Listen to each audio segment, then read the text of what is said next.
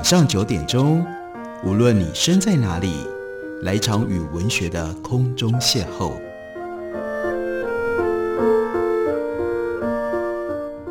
杨照谈书，邀您一同遨游文学世界，认识古今中外的经典之作。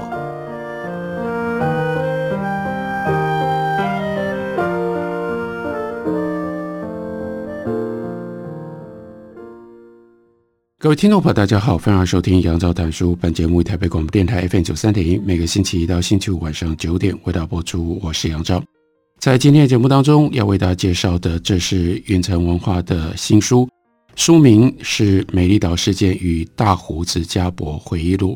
大胡子家伯就是 J. Bruce Jacobs，他在台湾的美丽岛事件当中，他本来是一位在哥伦比亚大学毕业的博士。他来到了台湾，却误打误撞涉入了林宅血案，一度被认为是重要的嫌疑犯，因而，在警察局受到了疲劳的侦讯。到后来，是借由他曾经认识的陶百川介入协助，才在多天被软禁之后，家伯得以离开了台湾。在他的回忆录里面有很感人的那一段，那是他和台湾之间的情谊。在这本书的第七章，标题叫做《李博大梦重回台湾》，他就说，一直到十二年之后重返台湾的时候，我才知道台湾政府曾经把我列为黑名单。也就是说，当我在一九八零年离开台湾之后，我就不被允许回到台湾。不知不觉当中，我竟然成了这个威权政府所惧怕的人物之一。事实上，虽然我在台湾有很多的朋友，我并没有计划要申请来台湾，因为主要的理由是他记忆犹新，因为他曾经经历了十个礼拜的警方保护，其实就是被软禁，而且软禁的过程当中曾经接受过多次的侦讯，这样不愉快的记忆就使得他在十二年的时间当中，他从来没有打算。要申请再度来到台湾。他接着说，一则关于我状况的间接测试是发生在一九八四年的十月。当时我女儿的母亲想要带我十一岁的女儿回台湾，她的妻子是台湾人，她的女儿的母亲是台湾人，要来探视外祖父母还有其他的亲戚。这个时候，家伯当然要顾念到女儿的安全。尤其是历经了林宅血案的冲击之下，所以呢，他曾经谨慎地去询问他自己是美国籍，所以问美国政府。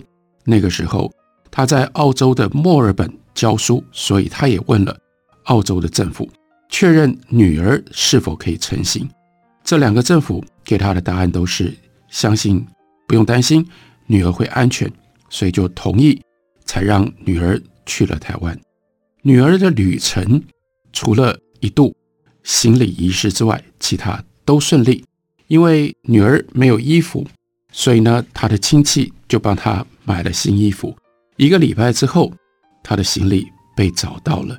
当然，就发生了奇怪的事，行李意外的失踪了一个礼拜。回来之后，那个行李里面东西被翻得乱七八糟，这非常清楚显示了。应该是被情治单位仔细地翻查过了，确保家伯没有借由女儿的行李，试图要偷渡任何不法的东西进入到台湾。家伯感叹地说：“我当然没有这样的计划，因为我不可能希望危害到女儿的安危。不过这是一个警讯，意味着那个年代台湾的情治单位仍然持续扮演着重要的角色。”到一九八八年一月，蒋经国去世，李登辉继任总统，台湾开始积极的民主化。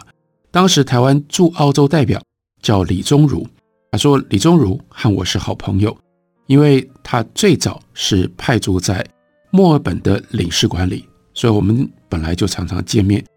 一九九一年的某一天，李宗儒注意到台湾有了很大的变化。是李宗儒当时驻澳洲的代表建议家伯申请去台湾。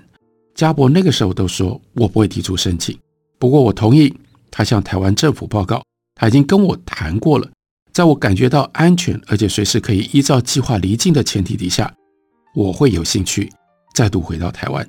李宗儒给台湾的政府打过好几次的报告，但没有接到任何关于家伯的回应，所以加伯呢，他在一九九一年年初从原来任教的 La Trobe 大学。转到 Monash 大学去任教，在一九九二年被任命为叫做澳中理事会的成员。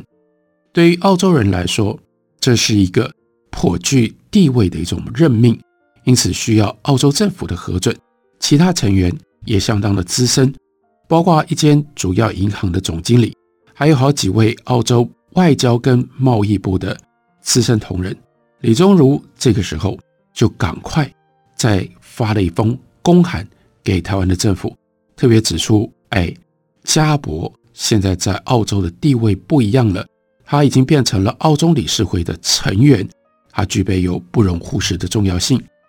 最后，终于家伯收到了签证，他计划在台湾停留一个月。一九八零年如此不愉快地离开台湾，十二年之后，一九九二年六月十六号，他。再到台湾，七月十七号，一个月之后离开台湾。李宗儒驻澳洲代表给他一张效期六十天，但是只能够单次进出的签证，上面用中文手写注记，他的中文名字加伯，依据外交部八一二二六第八九八店办理。澳洲驻台办事处安排了一间。他们附近的饭店给我，如同他在回到澳洲的时候，他写过这样一段文章，刊登在《Far Eastern Economic Review》。他说，在前往台湾的班机上，我读了 Washington Owen 的一部小说，那就是《李伯大梦》。这是关于一个人在沉睡了二十年之后醒来，面对一个全然不同的世界的故事。他说。我只睡了先前十二年的三分之一的时间不到，也就是说，十二年时间当中，大概有三分之一的时间他在睡，不是真的睡着了。关键的重点是十二年，他还一直在远方关心着台湾。我发现李博和我有很多相似的地方，最重要的是，在李博睡着的这段时间当中，发生了美国大革命，而台湾过去十二年。发生的主要政治，也可以称得上是革命性的吧。此外，像李博一样，我也很担心，我会需要花上一段时间才能够熟悉各种八卦的轨迹，也或是才能够理解在这一段冬眠期间发生的各种陌生的事件。后面的这句话是引用自《李博大梦》这部小说当中。他来到了台湾，他的回忆是。头几天事情一切顺利，开始和老朋友碰面，接着下来，却到了有一天，听到有人在敲房门。哦，来了什么样的人？曾经在一九八零年和我一起跑步，被我昵称为“我的影子”的警官叫江云成，那是负责监视他的警察。所以为什么要陪他一起跑步？为什么叫做影子？他说。他给了我一个大大的拥抱，但我没有觉得那么想见他。我看到他的时候心情很复杂，因为我原本希望我不要再跟台湾的警方有任何牵扯的。但是随后呢，这个江云成就把家伯带去见一位专案小组的资深警官，并且他们告诉家伯，必须要担心他的安危。几天之后。家伯搭乘火车去嘉义，到了乡下，他说：“我不知道当时几乎乡下每个人都有电话，所以我没有在抵达前和任何人联系。如同我当时写下的一样，是刊登在《Far Eastern Economic Review》的这一篇文章。”他说：“当我回到我在乡下的家，也就是他以前在嘉义住过去做田野调查的这个地方，他竟然迷路了。”西式建筑几乎取代了每一栋的传统农舍，就连道路都被拓宽而且移位了。另外，台湾乡村的生活水准，在一九七一到一九八零年当中大幅提升了一次，这里十二年当中再度显著的提升了。很幸运的，当他走下计程车的时候，遇到了一个老太太，立刻就问他说：“你是不是家伯？”他赶快回答说：“是。”老太太就把他带到他的家人，他当时待的这个地方的人的搬过去他们住的新家。这些人非常高兴。能够再次见到家伯回到台湾，不一会儿，当时的认识他的这些村民们也都纷纷前来欢迎他。不过他说，很不幸的，我的到访也招来了蛮夸张的超过百人的警力实质入侵这座村庄。许多村民对此指指点点。当人们用开玩笑的语气说：“哇，我们现在晚上都不用锁门了。”因为有这么多的警察在帮我们看守着，家伯就说：“我知道事情有了根本性的改变。当时为了以防万一，我发生任何的问题，资深警官给我他的名片，并且交代我如果有任何困难就跟他联系。所以这个时候，家伯就打电话给人在台北的资深警官，告诉他说：‘哎，你为什么需要干这种事情？’我告诉他。”我在村庄里觉得相当安全，而且这样的举动已经令他的下属成为众人的笑柄。所以这个时候，资深警官驱车南下，我们就在警察局内和当地警察局长讨论这件事。资深警官同意把他的人员全数撤回。他们本来希望我一旦离开村庄就要知会他们，但是我说我在我的田野调查范围内，我都觉得很安全。然而。我同意，如果我走出了我的田野调查范围，我会让当地的警察知道。资深警官也询问了我愿不愿意搭他们的车回台北。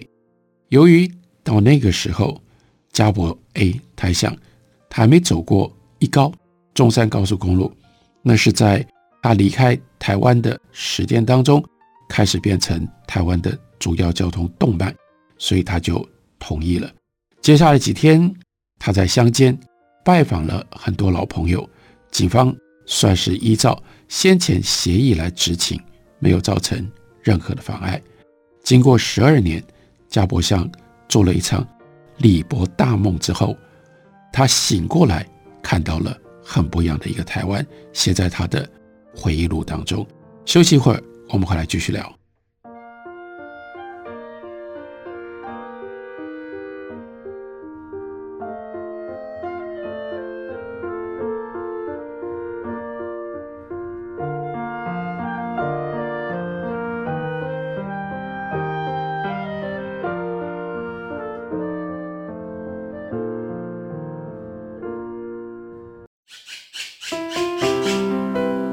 家好，我是刘克襄。亲近自己的城市，找回城市的温暖。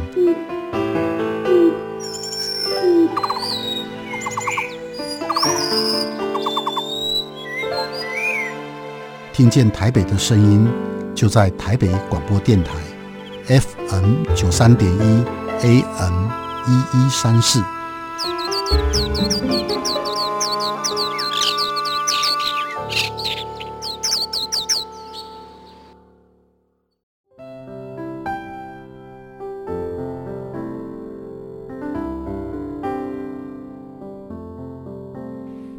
见台北的身影，拥有颗热情的心，有爱与梦想的电台，台北广播 FM 九三点一。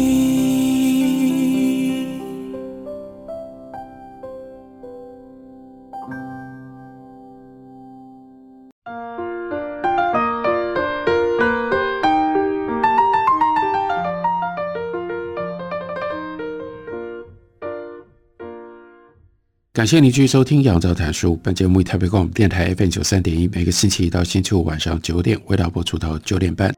今天为大家介绍的是大胡子加伯，也就是 J. Bruce Jacob 他的回忆录。他在一九八零年被当作是林在血案的重要关系人，被软禁、被征讯。后来他终于得以离开台湾。到了一九九二年，在他的回忆录当中就记录了他回到台湾，看到台湾脱胎换骨，变得很不一样。所以回忆录里也记录了一九九二年他所看到的台湾各种奇特的现象。他去到了嘉义，那是他早年做地方政治田野调查的时候待过的地方。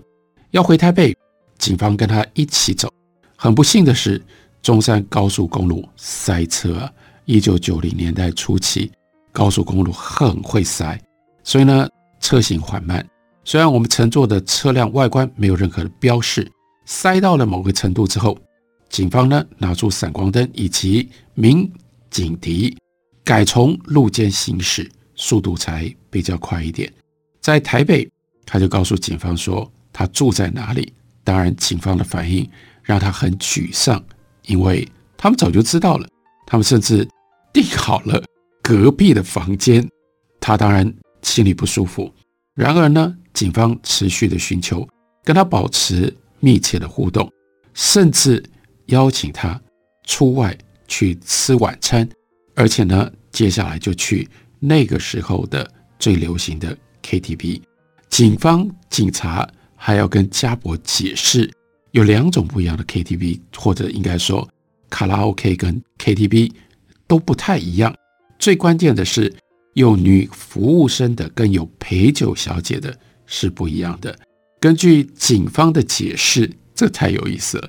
警察跟他解释说，如果进来的女生，是在你的面前弯腰屈膝，那你不能碰她，因为那就是服务生。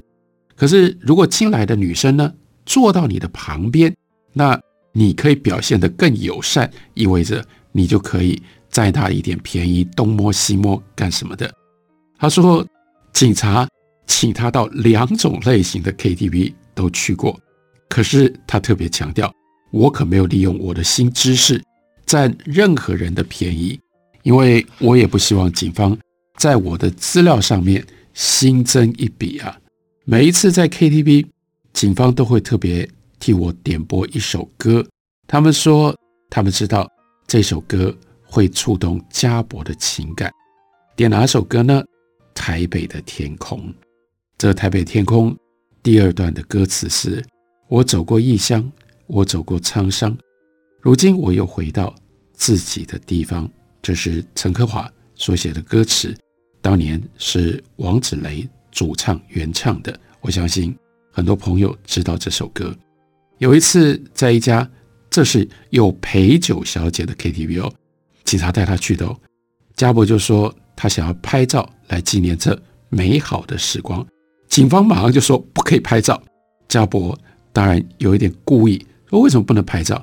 他们回答说：“哎，你会让这些小姐很尴尬。当然，真正会尴尬的哪会是这些小姐？是这些警察们。警察一直要拉着他，因为用这种方式，他们工作会比较容易一点。但是有一次呢，家伯为了脱身，就搬到了另外一间旅馆，那是一间 Love Hotel。结果呢，不到两天，警察就在。”旅馆的大厅派驻了一名员警，要让家伯知道他们已经找到他了。警方一直不断地拜托家伯在台湾的时候保持低调，而且最好呢，他愿意早点离开台湾，早点回家。